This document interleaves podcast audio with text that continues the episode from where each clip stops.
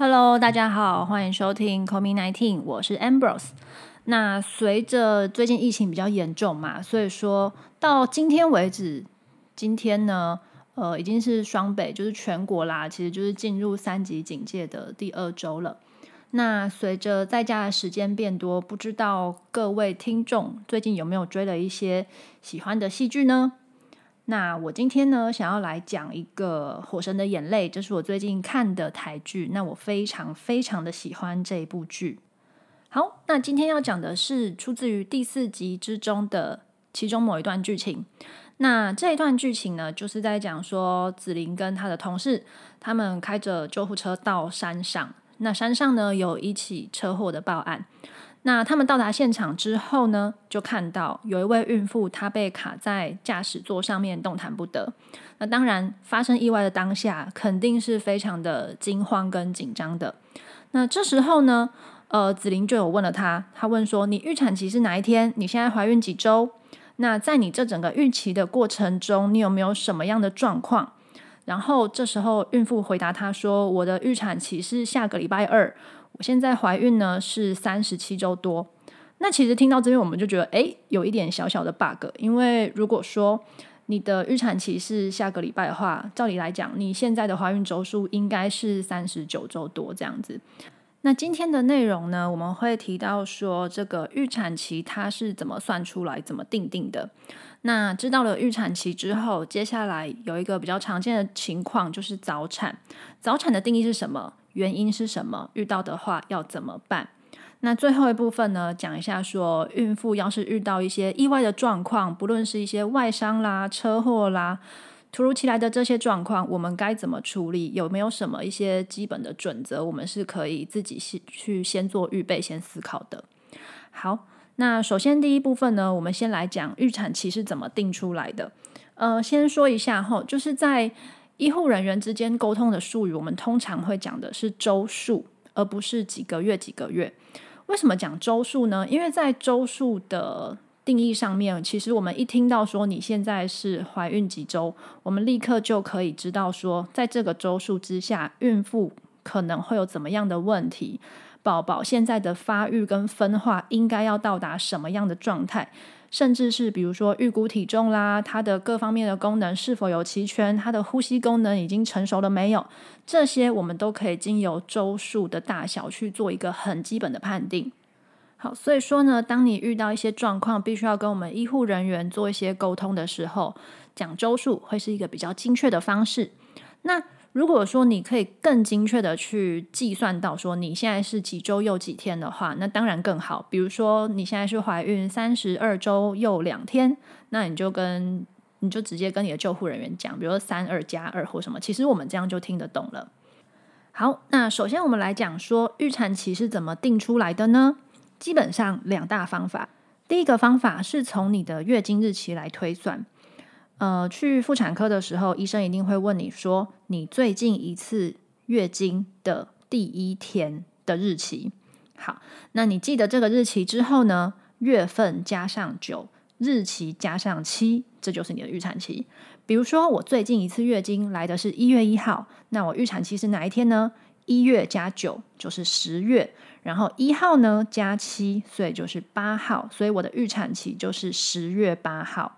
好，那这个计算方法它是建立在说我们的月经周期是二十八天来一次的状态。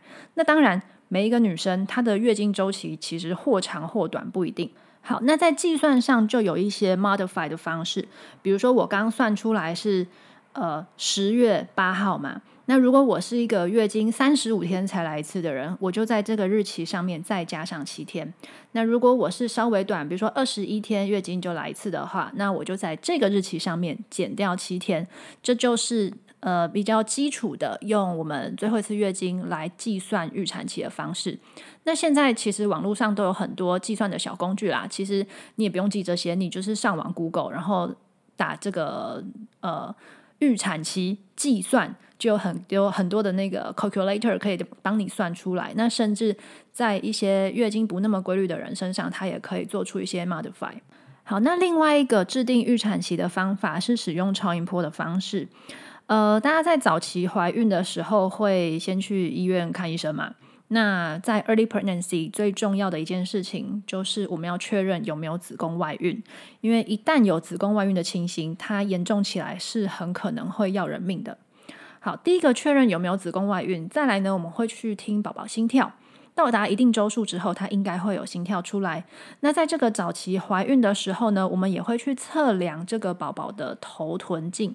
这个比较像是一种反推的方式，就是说，因为呢，在胚胎早期发育的时候，它这个大小它不太会因为外界的各种因素而影响它的分化跟发展，所以说。今天这个比较固定大小的方式，我们去测量它的大小出来之后，我们就可以反推出它目前的年龄大小，进而去知道说预产期是什么时候。所以基本上这个是一个蛮简单的，而且很精确的方式。你就是去做产检，早期的产检，那医生去量了这个大小之后，他就会告诉你说，哦，今天这个是几周，然后你的预产期是哪一天。那经由这个临床上面的检查，然后搭配一些你。关于月经史啊、病史啊上面的学问，那就会给你一个真正的预产期。那很重要的一点是，预产期一旦定定下来之后，我们就不会再去任意的更动它，因为这时候周数对我们来讲，它等于说是一个宝宝发育上面的里程碑。不论说我们今天在评估这个母胎的健康程度、风险程度这些状况的时候，预产期周数这都是一个我们非常重要的依据来源。好，那接下来我们讲下一个重要的课题，就是早产。在讲早产的时候呢，我们要首先定义什么叫早产。刚刚提到了，我们怀孕就是四十周嘛。那足月产是指满三十七周之后出生，就是三十七到四十周中间出生的，都叫做足月产。那当然，在比较严谨的医学研究上面，事实上是有指出说，如果你可以在三十九周之后出生的话呢？这个时候的住院率是最低的，意思就是说健康度、稳定度都是最好的。那所以说呢，只要早于三十七周出生的，我们都称呼它为早产，就是 preterm。好，那当然呢，在这个早产的族群里面，也可想而知，今天你如果是三十四周的早产，跟比如说二十八周的早产，他们出来的发育的成熟度、健康度，跟他们未来在成长上需要。其他医疗辅助的程度肯定也是不同的，所以说，当然呢，今天如果说你在母胎都安全的状况下，一定是越接近足月的时候生出来越好喽。好，那接下来我们来讲为什么会有这个早产的状况。早产的原因呢，事实上有很多，但是呢，占最大宗比例的是没有原因的，也就是自发性的早产。人类社会从古到今，就是一定会有固定的比例会发生没有原因的早产。好，那其他有原因的话呢？再来，比如说因为感染啦，因为多胞胎啦，因为一些母体上面的问题，或是宝宝基因上面的问题，各种各样的问题都有可能导致于早产的发生。好，那针对上述原因发生早产的话，该怎么办呢？首先，在自发性早产这个部分哦，因为其实不少比例啊，是它就没有原因的，它会有一些，比如说呃子宫颈闭锁不全啦，那或者是说它没有什么原因，也许是压力太大了，也许是太累了，因此它就是会有一些频繁的宫缩的情形。那不论是哪一个情形，事实上这个部分来讲，都有一些医学相对应的方式可以去做处理。比如说像子宫颈闭锁不全的人，那有子宫颈的环扎术；那一些需要安胎药物的人，那就是用口服安胎药，甚至是点滴型的安胎药，都是可以去帮忙做安胎这个部分。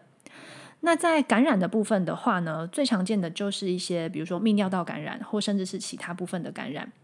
在孕妇的族群里面呢，泌尿道感染的发生率确实是比一般的族群更常发生、更容易发生的。那在孕妇身上如果有泌尿道感染的话呢，是一定要治疗的。不论她今天有没有发烧，有没有一些尿尿的灼热痛感，它都是必须要治疗的。好，那再来的话，我们说的是多胞胎。那随着我们人工生殖技术的进步，事实上现在双胞胎的比例也是变得比以往来的高。在双胞胎的统计上面，呃，比较少足比较少个数是可以撑到足月才生的。多半来讲的话，当然我们会希望它是可以自动发动的时候再来医院生就好。但多半上来讲，大概三十七周左右他们就会开始发动了。好，那接下来的话就是一些不论是母体的状况，或是宝宝的情况，那这些部分的话，就是我们会借由一次一次固定的产检之中去监测他们的情形。那在整个怀孕的过程中，在妈妈的部分最需要监测的是两件事情，第一个是血糖，第二个是血压，两个都一样的重要哈。那在血糖的部分的话呢，当然就是会做这个呃妊娠糖尿病的检测嘛。为什么呢？因为如果说你今天是一个有妊娠糖尿病的母体的情形的话，那宝宝在出生之后，他会遭遇到一个非常大的血糖供应的落差，所以这时候宝宝可能就会出现一些其他问题，比如说不论是呼吸啦、新陈代谢啦，这个部分都会对他造成健康度上面非常大的一个影响。那另外一件事情呢是血压，血压的部分来说的话呢，第一个它很有可能造成胎儿发育上面的比较迟缓一点。那这时候我们可能就会看到说，宝的宝宝的预估体重是比较落后的。那此外，对母体来说的话，过高的血压或者是控制不稳的血压，也很有可能造成它血栓甚至是中风的发生。所以这两个部分是一定要非常的留意。如果你有一天遇到了一些状况，必须要跟救护员做沟通的时候，这两个部分也一定要记得跟他们提起。好，那很常会有民众问的问题是说。那早产到底是哪一周可以生出来？对于这个问题的话呢，我的答案就是它没有标准的解答。我觉得最好的状况，我们就是且看且走。怎么说呢？因为妈妈的状况是瞬息万变，连带着宝宝的状况也是瞬息万变，所以呢，我们就是一步一步的一起走向那个足月产的目标。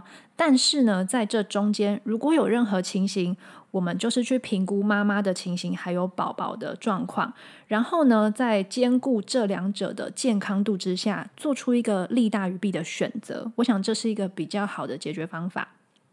好，那讲完了早产有没有过期呢？有的，在医学上面的定义，大于四十二周，我们就称之为过期生产。这个是 post term，那但是呢，临床上我们很少会把胎儿放到四十二周这么久啦，因为呃，根据统计看起来，其实你大概到四十一周之后，它整体来讲愈后住院率是显著提升的，所以说它大概在四十加，比如说加五加六，快要四十一的时候，我们就会请这个孕妇来医院做个引产。好，那下一个部分呢，我们要来讲的是孕妇遇到一些意外状况的时候该怎么处理。那这边提到比较多常见的，大概会是比如说车祸啦，或是跌倒啦，撞到什么东西啦，或是被人家打到啊，被东西呛到啊，类似像这样子的意外状况，可能是一般民众比较有可能发生的。好，那发生状况的时候，我们分几个部分来评估。第一个，我们看妈妈。第二个，我们看胎儿跟胎盘。首先呢，在妈妈的部分，一定要先确认说，诶，她是不是意识清楚？她是不是生命真相稳定？比如说心跳、血压、呼吸是不是正常的？你叫她，她有没有反应？能不能够正确回答你的问题？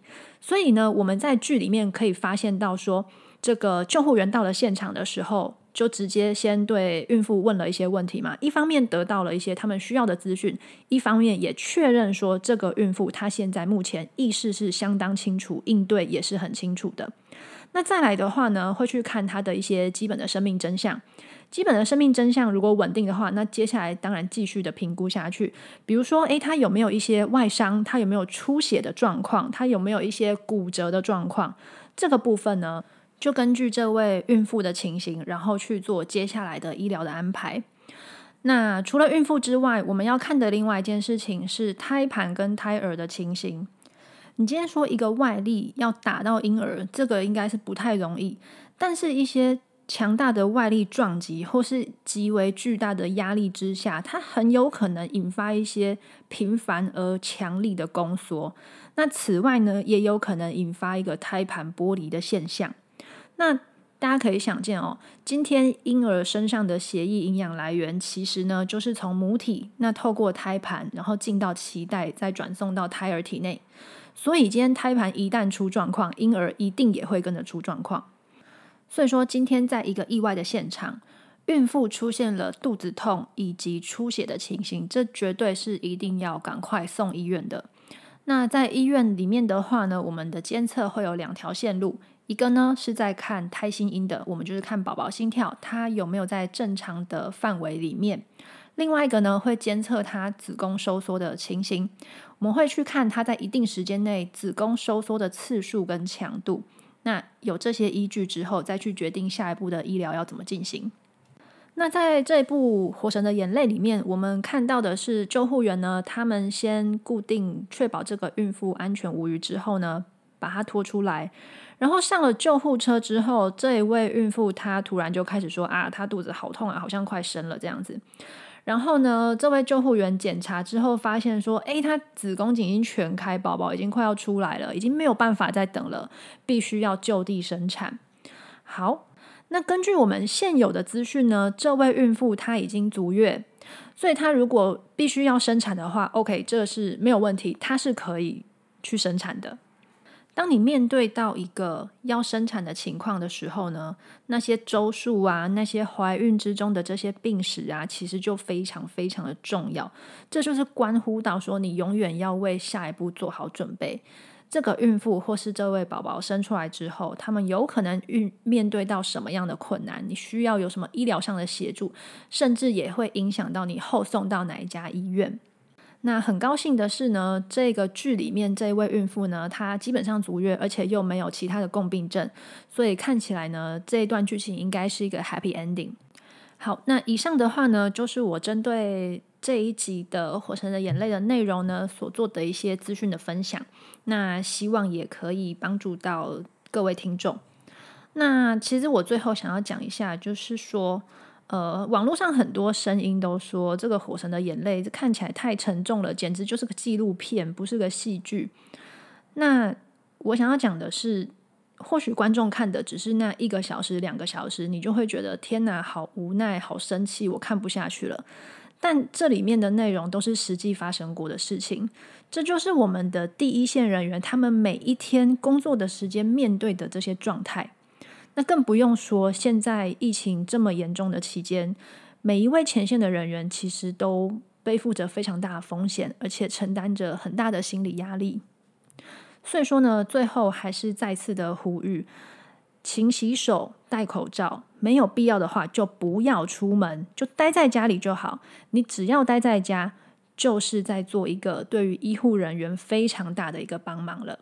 好，今天的分享呢就到这边，希望每一位听众都可以健康平安的度过这一次的疫情。大家拜拜。